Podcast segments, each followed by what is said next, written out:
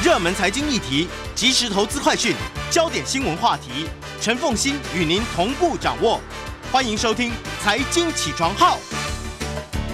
Hello，欢迎大家来到九八新闻台财经起床号节目现场，我是陈凤欣。今天呢，我们想要来谈一谈俄罗斯这个民族。今天呢，我们特别邀请的是政治大学国际事务学院院长，也是外交学系的专任教授连宏仪连院长。那连院长呢，在莫斯科大学拿到了博士学位，好，然后呢，也曾经去美国学术研究一年，在哈佛研究一年，哈。所以你了解俄罗斯，你也了解美国人眼中的俄罗斯。我觉得这一点对于我们去了解现在的嗯俄罗斯可能的作为，以及美国对于乌俄战争当中、俄乌战争当中的作为，可能都有帮助。也非常欢迎 YouTube 的朋友们一起来收看直播。我觉得要先从俄罗斯的历史开始说起了，因为我常常会觉得，我们其实在判断一个国家的作为的时候，若不理解它的历史，我们就容易产生误判。要怎么去看待俄罗斯这个这个国家的历史？嗯，好，主持人、各位呃听众跟观众哈，大家早安好。那这个呃，刚这个主持人把我这个过去的一些 啊，这个可能一些呃经历跟大家做了一个这个报告了哈。那个人我是在这个俄国啊，这个念书嘛哈。那我自己是在这个俄罗斯呃这个呃莫斯科国立。啊，这个呃关系大学，好，那基本上是在训练他们外交官的的学校，好，那这个学校基本上，呃，早期在苏联时期，大概都是比较属于这个呃走外交官，好，就到那个啊外交部或甚至他的外贸部去服务。不过呢，就是解体之后呢，这个俄罗斯的经济比较困顿一点，哈，所以大概一半的走公职啊，另外一半就到那个跨国公司啊，啊，到一些啊，反正就涉外的这个比较属于跟这个经贸有关的公司去。去服务对，好，然后呢，刚刚另外一个是我这个之前在这个哈佛，好，那刚好这个自己对俄罗斯比较有一些这个观察跟心得，我也去了哈佛。哈佛过去是啊美苏在冷战时期一个研究苏联的一个很重要的重镇，这样子一些重要的学者专家一些论述，甚至一些政府的政策，嗯，通通都是啊从那边出来的。但是我去的感觉就觉得好像嗯在美国的那边。基本上那个时候是一三一四年了，二零一三一四年。对，现在呃，我我不太敢讲，但是看那个趋势，大概是看现在俄乌的战争，呃，会不会稍微比较这个？因为我二一四年的时候刚好是那个克里米亚的事件，嗯，的时候，那时候大家也是在美国那时候关注这个乌克兰的这个的这个部分，所以理论上那个时候俄罗斯的研究应该就已经已经开始。热门了才对。那时候刚好我要离开，但是那时候还没有看到这个征兆，只觉得大家一直在关切这个乌克兰的这个事件，所以我就讲说，从一四年之后，我就不太敢讲这个情况怎么样。至少在我去我在的那一年，基本上感觉上，美国对于这个俄罗斯，对于这个国家，对于俄罗斯的研究，基本上不是特别重视啊。所以在一九九零年代冷战结束之前，其实美国是有大量的苏联专家，对，而且投入很多的资金，它就是国家安全议题。可是苏联就是国家到了安全议题。你在二零一三一四年的时候，你已经看到这个研究的这个被打入冷宫，嗯，所以人才凋零的现象了。对，它特别有一个这个 Davis Center，就是专门是研究过去苏联、俄罗斯的这个这这个 center，你你很清楚的看到里面的呃，不管是研究人员，甚至包括最重要是学生，因为学生才是这个最重要的这个未来嘛。所以你就看到学生对这个议题基本上也不这么这个重视了哈。那你如果要对照的话，那时候对中国议题也非常夯啊。你看他那个所有研讨会，可能一天两三场，甚至在同一个时段都很多场，只要是中国议题，哇，这个高朋满座。就算撞齐，然后都还是高朋满座。对，甚至做到 我印象很深刻，还做就做到我做到已经站着也没有关系，就整个会场都围得非常的这个呃密实这样。那在你那个在俄罗斯的这个议题的研讨会，基本上就门可罗雀啊。我有一次还跟 旁边的坐一个学生，我想说哎很认真，就跟他聊一聊。哎，他说我这个是负责，真的是以以前的我们听过的一个笑话，虽然是那个他说哎我我是负责最后要关门的。我真的遇到了，这真的不是笑话，这样。你说在研究俄罗斯的场合，对，然后旁边的同学，我想说，哎，这么年轻的人对俄罗斯有兴趣，我就跟他聊天。结果他说，哎，我是这个这个就是这个 center 里面的这个最后负责人。就大家离开的时候，我这个场地所以我们如果形容说现在的美国并没有那么的了解俄罗斯，其实并不为过，因为人才凋零的关系。如果在那个一三一四年的时候，我您您您这样讲的我我我可以点头。但是现在，因为过去这这些年来，我不知道有没有经过上一次一四年的那个呃乌克兰对之后有没有再呃投入一些资金，然后再更加的了解这个俄罗斯这样，这个我就不敢讲这样。好，那我们现在就回到就是俄罗斯的历史。事实上，我们对俄罗斯的历史了解也是很少的。它到底算亚洲国家还是欧洲国家？其实一般把它视为北地国家，可是这个北地国家的历史当中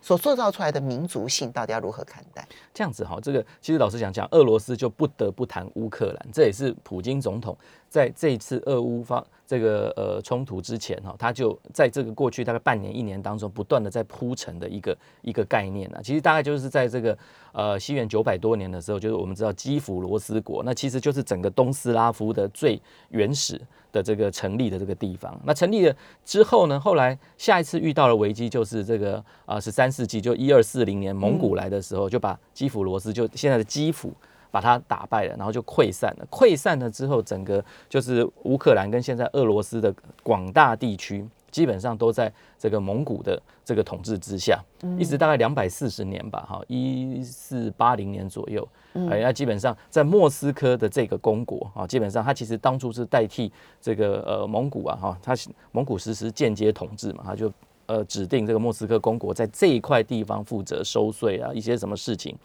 来负责他来来摆平就对了。那逐渐的，等到他的老板衰弱，就等于蒙古衰弱之后，他就统合了他自己的这这些这个俄罗斯的这一块地方，然后就脱离了这个呃蒙古的这统治。大概就一四八零年的时候，两百四十年的这个统治，在隔了将近大概七八十年之后，俄罗斯本来是公国，它变成就我们现在现代。概念的沙皇，我们很有讲沙皇嘛，基本上就在十六世纪吧，一五如果没记错，一五四七年那个时候，它就变成所谓的俄罗斯沙皇，他自己就变成从莫斯科公国变成俄罗斯这个名称就出来了，就沙皇的这个统治。那讲乌克兰的话呢，基本上我把它分成四块地方，这样比较好讲啊。乌北基本上就是现在所谓的基辅啊、切尔尼科夫这个地方。好，这因为最近这一个月之后呢，大家对于这个呃乌克兰的那个了解，对我现在对提升。对乌克兰的地理好熟悉、哦。对，乌北大概就是基辅，就是这个呃首都跟切尔尼科夫那个地方。乌东大概就以顿巴斯，就是那个顿内刺克、卢甘斯克，靠近亚速海跟俄罗斯连接的那个地方。好，那乌南大概就是以克里米亚哦，以及环黑海的这一块地方作为最重要的。那乌西大概就是以德涅伯河以西一直靠到啊，可能跟西方北约哈跟波兰之间的交界的地方。利维夫啊这些地方。对，好，那这样比较好讲。好，因为为什么？因为它这个乌乌东。西南北啊，基本上都受到在不同时期受到不同民族的这个统治，所以才会造成现在的这种这个至少东西之间啊，一个亲俄，然后一个是比较亲西方波兰啊，哈西方的这个情况。那刚讲到这个蒙古统治，统治。离开了之后呢，那俄罗斯这块地方，它就统治现在俄罗斯的地方。那现在乌克兰德涅伯河东边的地方呢，基本上就是这个所谓的哥萨克。哥萨克类似，如果要讲的话，就是类似好像游牧民族这样子。哎，我记得我们历史有学过哥萨克民族，它现在就大概在东西南北中，就是在那个德涅伯河的中游那个地方。那个地方基本上呢，就是所谓哥萨克的最核心的那个地方。嗯，好，那那个地方呢，基本上呢。在这个十七世纪的时候，他在这个乌西的地方，基本上就被波兰、立陶宛联合公国，那时候形成一个很强大的公国，就占领的乌北跟乌西的地方，那个地方就变成是是所谓的这个呃波兰统治，波兰、立陶宛统治，所以就逐渐的信了天主教，嗯的部分，就是造成乌西为什么现在是天主教啊？然后呢，比较感觉上跟西方比较近的感觉，波兰跟立陶宛对，那比较跟不是，然后呢，这个。刚讲的乌中就是这个大概这个乌东乌中对哥萨克，在大概十七世纪中，如果我没记错的话，就是一六五四年。为什么这个蛮好记的？因为三百年后赫鲁雪夫为什么这个会把这个克里米亚送给啊这个乌克兰乌克兰啊？基本上就是庆祝俄乌合并或合作或结盟三百周年，这就是一六五四年的时候，这个哥萨克为了要抵抗这个波兰的这个统治，他选择跟俄罗斯结盟。嗯，就这个很关键的结盟，就在让这个德涅伯河东边，就乌东，像乌南还没有，乌南还没进入到这个历史舞台，乌东的地方就跟俄罗斯结盟。所以你就知道，在俄乌之间开始有结盟的一个最重要的起始点在那里。一六五四年，可是乌克兰到现在为止，到我们现在讲的一六五四年的时候，它还不是一个国家。如果你要讲乌克兰这块领土上，你倒不如讲是哥萨克酋长国，还来的比较贴切。因为乌克兰那时候就是地理名词，甚至在俄文里面，乌克兰很明显它就是一个地理名词，它就是一个地区啊、边区的那个概念，它不是一个国家。嗯。然后呢，再继续往下走啊，那继续到了这个呃十八世纪，大概就俄罗斯开始辉煌的时候，就是我们讲彼得大帝的时候哦，大北方战争打败了瑞典，然后定都这个呃这个现在的圣彼得堡啊的这个部分。然后那个十八世纪的前半叶，就一七零零年到一七五零年的这一段期间的这上半叶，基本上就是彼得大帝，他虽然只做到二二五年吧，哈的这个部分。那下半下半夜就是十八世纪的下半夜，基本上另外一个很伟大的皇帝叫凯撒琳女皇。嗯。他就把这个黑海的沿黑海的这块地方，基本上给包括克里米亚都给这个收回来了，收回来了，所以变成就是乌南也收回来，所以这样就很完整了的这一块，就乌东乌南完整了。所以经过彼得大帝，经过凯撒林大帝两位大帝，才让俄呃俄罗斯那个往北往南，从北到。跟瑞典接壤，然后从南到黑海这个一块，让它从波罗的海一直通到黑海，这两海之间就在这个凯撒琳女皇的时候，让她这个通了。好，那也就是说，乌克兰现在目前的国土的全部分基本上都在这个跟俄罗斯这边掌握的这个部分。那接下来很有趣的，在再往下走的时候，它基本上历史上再到了就是呃这个呃十八世纪嘛，然后到了十十九世纪。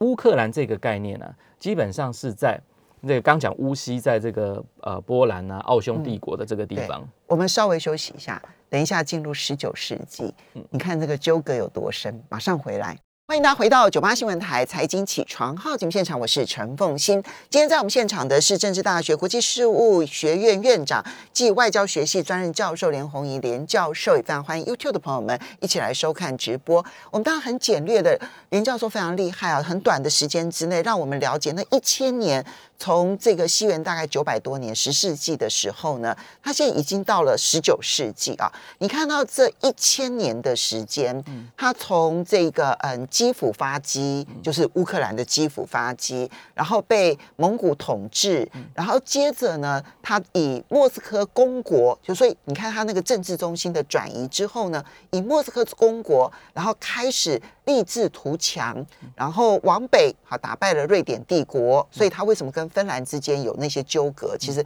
跟这一段历史有关。然后往南呢，呃，在这个凯撒林大帝，哎，其实他是这个日耳曼公主，哎，其实他是德国人的，对对对对，是德国德国公主，然后嫁到了这个俄罗斯，然后凯撒林大帝呢，一直往南贯穿到了黑海、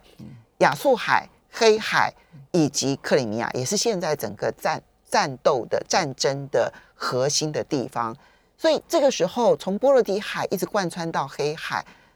呃呃，这时候的沙俄开始真正觉得自己强大了。嗯，应该从十八世纪，等于就是两个两个伟大的皇帝，基本上把这个疆土啊，哈，从北就拓展开出海口。到了这个波罗的海嘛，就是那个圣彼得堡的部分，向南基本上把这个沿黑海的土地都占了。那现在就是乌东、乌南，现在已经都在跟俄罗斯帝国里面了。那乌西基本上呢，还有部分基本上在这个呃波兰跟立陶宛帝国这个衰弱了之后，后来就是哈布斯堡家族嘛，就是这个奥奥地利嘛，奥地利后来变奥匈，所以它的部分就西部，像那个刚刚您讲的那个 Lvov，基本上就是在这个所谓奥匈帝国里面。所以到十九世纪，反正很有趣的哈，这乌。乌克兰的这个概念，基本上是在奥匈帝国里面的这一块土地上，就乌克兰乌西这一块土地上的人民在提倡乌克兰这个概念。那奥匈也同意，因为他想要造成这个俄罗斯的困扰。后来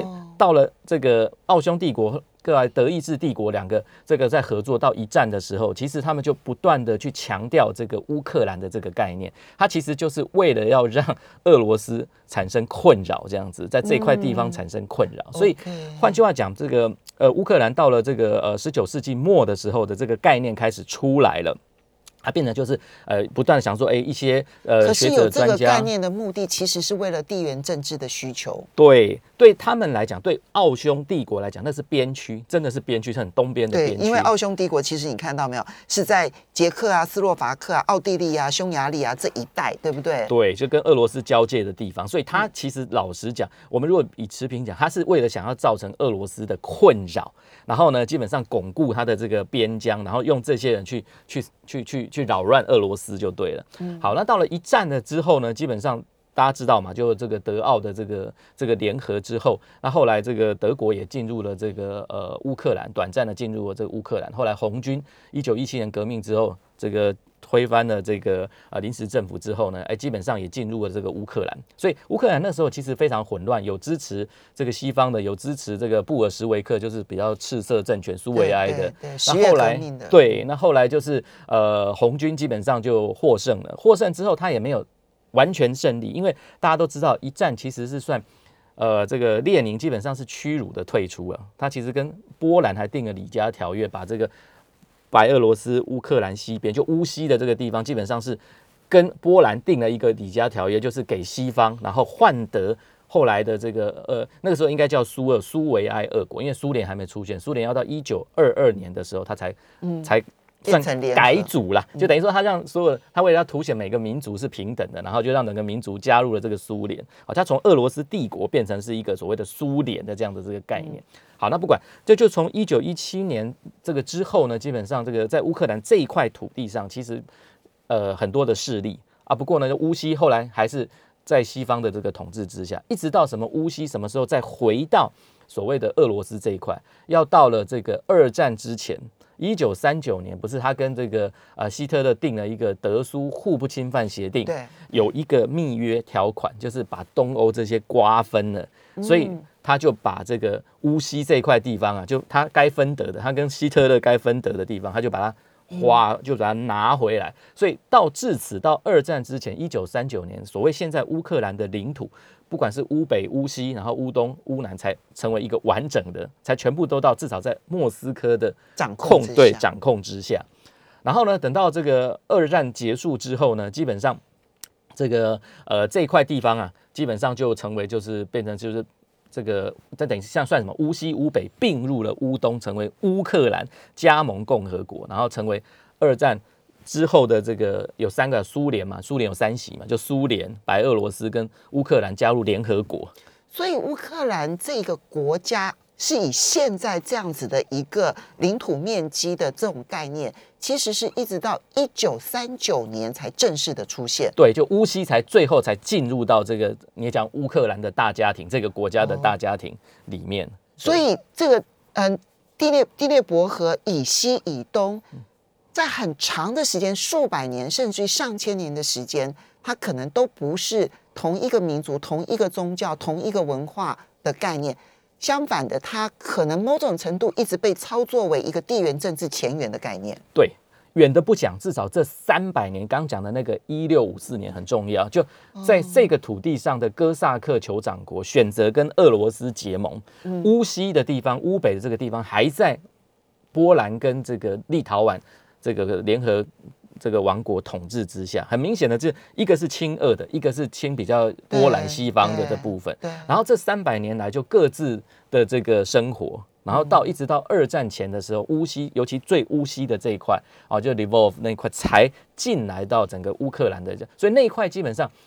这二十年来，你看他的所以选。利维夫更更像是波兰波兰的城市，而更不像是乌克兰的城市。你就看这二十年来的那个选举，其实就壁垒分明啊。你就看不管总统啊、国会议员选举，你就发现那个就是一条线画下来，这边就是亲俄讲俄语的，那边就是亲西方啊讲乌克兰语的，信天主教的。这个其实壁垒还蛮分明的啦。好，所以呢，我们来看这一次的战争里头呢，当然它有属于实质利益的部分，它有属于刚刚你讲的历史情感的部分。如果我们延续下来讲历史情感的部分，那么嗯，当然这一次我们看到嗯。俄罗斯讲得出，呃，就普京讲的是说去军事化，好，这个好，你不要来对抗我。那第二个部分呢，讲的是去纳粹化。从这件事情，也许我们可以理解，这个去纳粹化这件事情，在俄罗斯内部的民众到底接受是不接受的？呃，应该是说这个形象、这个口号、这个意念。对俄罗斯的人民是非常熟悉的，因为他在二战的时候，基本上的卫国战争，基本上就是在抵抗这个呃德国希特勒对德国希特勒的纳粹。那纳粹其实我们就讲纳粹，其实事实上它就是一个极度的这个排外。的一个一个一个政权嘛，那个概念主要就是吸收在那个概念，所以只要俄罗斯人听到这个纳粹，基本上就是反纳粹、反法西斯，这个概念是很容易入脑的的这部分。所以你如果套用到这个部分的话，基本上是会引起共鸣的。好，但是我说他有纳粹行为，跟俄罗斯人接受他们有纳粹行为而可以出兵，这是有界限的。因为呃，我想呃，这这一个月来哈，我想大家应该对这个新闻很这个诶了解，有一个叫亚速营的的东西，它其实老实讲，为什么呃俄罗斯会一直讲说这个有这个俄乌克兰境内有所谓的这个纳粹势力的存在，原因就是这个啊亚速营，它原本是一个这个民兵组织。那基本上是以比较排外，那在现阶段的排外当然就是排俄的这个概念。那后来这个民兵组织基本上就被俄国，呃，不是被对不起被乌克兰基本上收归变成是国有的这个部队，正规的这个部队里面。所以换句话讲，这个呃，当这个呃亚速营基本上我刚讲了，它的排极度的这个排外引发的这个，在这个原来二零一四年的时候，我们只看到克里米亚进入进。加入了这个俄罗斯，但事实上有两个，就是那个所谓对基辅来讲叫叛离的省份嘛，哈，就是那个所谓的卢甘斯克、卢甘斯克、顿内茨克，对，那两个它的个边界的那个地方，其实他们交战了很久，从二零一四年一直到现在我们谈话为止，对，八年的时间，对对，那那个基本上就是想要呃往俄俄国这边靠的人，跟想要留在乌克兰里面的人，在那个边界方面基本上是。打了八年了，只是我们基本上没有去关注这件事情而已。但是对俄国来讲，他当然是天天都在关注这件事情，而且他觉得在那个相对的这个所谓的呃形势之下，这些所谓的比较亲俄的势力，基本上是被基辅当局的这个比较呃优势的武力基本上的打击啊。啊，虽然以国际法来讲，它是属于大家承认是退是，但是那对亲俄就以莫斯科来看这些。呃，亲俄的民众来讲，他们是受到这个所谓的基辅当局的打压的的这个状况，所以我想应该要就是在每个角度都都看一看的哈，来看看这个这个问题才会比较比较全面的哈。所以换句话讲，对俄国对莫斯科来讲，这些是被压迫的民众，他只是帮助这些海外的这个呃俄罗斯啊，就是恶意的民众，基本上来给他们自卫的这个部分。那这一次当然你会讲说自卫怎么会变成是说哎怎么会攻打 这个的这个部分呢？其实这个跟呃北约的这个东扩绝对是有很大的这个关系了哈。在这个部分，在这次俄乌冲突之前，其实呃普京已经讲了很多次了哈。他说第一个就是我们前面的这个部分，就是在顿巴斯地区这两个共和国，当初在二零一四年底跟二零一五年是有签明斯克协定的，而且德。德法作为保证保证国的，对，那俄国就说，既然签了的德法保证国，你要让这个约定要履行啊，你要履行这个约定啊。战争，对对对，第一第一次的明斯克协议是停火，第二次的是讲说哦，要这个在这个两个呃共和国内，基本上要在乌克兰的宪法架构上要保持自治，高度的自治啊，这个是德法当初在第二次明斯克协议，他愿意做保证国，可是。很明显的都没有实施啊，所以在这个冲突之前，这个普京总统就讲啊，你你基本上是国际协定，你的保证国，你要你要你要行动啊，你不能都不不去敦促这个所谓签约的国家履行啊。但是很有趣的啦，哈，是德法都不讲，西方当然也都不讲，什么时候才讲到明斯克协定？是在联合国，就是这个俄罗斯的呃已经进兵到乌克兰的时候，在联合国开会的时候，然后呢？我很清楚的，那个普京承认了这两个共和国之后，然后西方才讲说：“哎，你公然撕毁了明斯克协定。”我们稍微休息一下。欢迎大家回到九八新闻台财经起床号节目现场，我是陈凤欣。在我们现场的是政治大学国际事务学院院长及外交学系专任教授连红莹连教授，也非常欢迎 YouTube 的朋友们一起来收看直播。好，所以刚我觉得听故事都听得非常的精彩哈。好，刚刚我们提到了，其实为什么这一次去纳粹化这件事情，在俄罗斯不是普京的口号而已，因为我们其实看到民调里头，确实。支持度是非常高的，好，那主要的原因其实跟这一个顿巴斯地区，主要是那两个地方，哈，就顿内茨克跟呃卢甘斯克这两个地方，当年的明斯克协议没有被执行，然后八年战争不断，而这八年战争当中，至少从俄罗斯的角度看起来，或俄罗斯民众的角度看起来，是乌克兰官方的军队用他们的强势武力在欺压这两个地方亲俄罗斯的民众。所以他们会认为这个去纳粹化是有道理的。很可惜的，这个明斯克协议要一直等到俄罗斯出兵了之后，接着在联合国里头才被提到明斯克协议，而理由是说俄罗斯撕毁了明斯克协议。嗯，那我们接下来这个，所以这个是一个部分。另外一个，我们这边是从地缘政治的角度来看，为什么这一次俄罗斯它在乌东地区，尤其是顿巴斯地区。然后，当克里米亚不用讲了。然后，呃，这个卡松啊，还有很重要的是马利乌波尔的战斗是这么的严峻。嗯，因为好，这个我想，普京一开始哈，这个出兵哈，当然是希望能够指导黄龙了哈。我想，这个任何的这个呃军事的这个行动，大概都很希望直接攻入首都，然后呢，城下之盟，然后呢，能够和谈，然后。结束，只是说那个条件是多少啊？那这次很明显的看到，在战场上俄罗斯是不顺利的，然后这个很清楚。所以呢，他在三月底的时候，这个国防部的这个记者会，他也讲得很清楚，第一阶段结束了哈。那不管是怎么样的结束，反正他已经讲说他的重点现在要放在乌东啊，也就是这个顿巴斯地区。所以你会看到，他确实是。啊，这个把这个呃攻击的火力放在这个顿巴斯的这个地区，那我个人的觉得了哈，因为这次看起来他的军事的进展是不顺利，所以如果要体面的退场的话，要对俄国民众有交代的话，我个人觉得他应该就是把环亚速海的这个乌克兰的城市，就就马利乌波尔，然后在这个不是马利坡的这个地方，因为它是连接整个顿巴斯跟这个所谓克里米亚的最重要的一个城市嘛。好，那刚好又在。这个亚速海的这个沿海的这部分，好，我们现在看到呢，在 YouTube 上面其实有地图。如果大家如果呃是用听广播回去，其实也可以找一找那个地图啊。亚速海呢，刚好其实就是 俄罗斯跟乌克兰他们的这个共同其实拥有的一个海，对对不对？所以呢，这个是俄罗斯往南的唯一的出海口。对。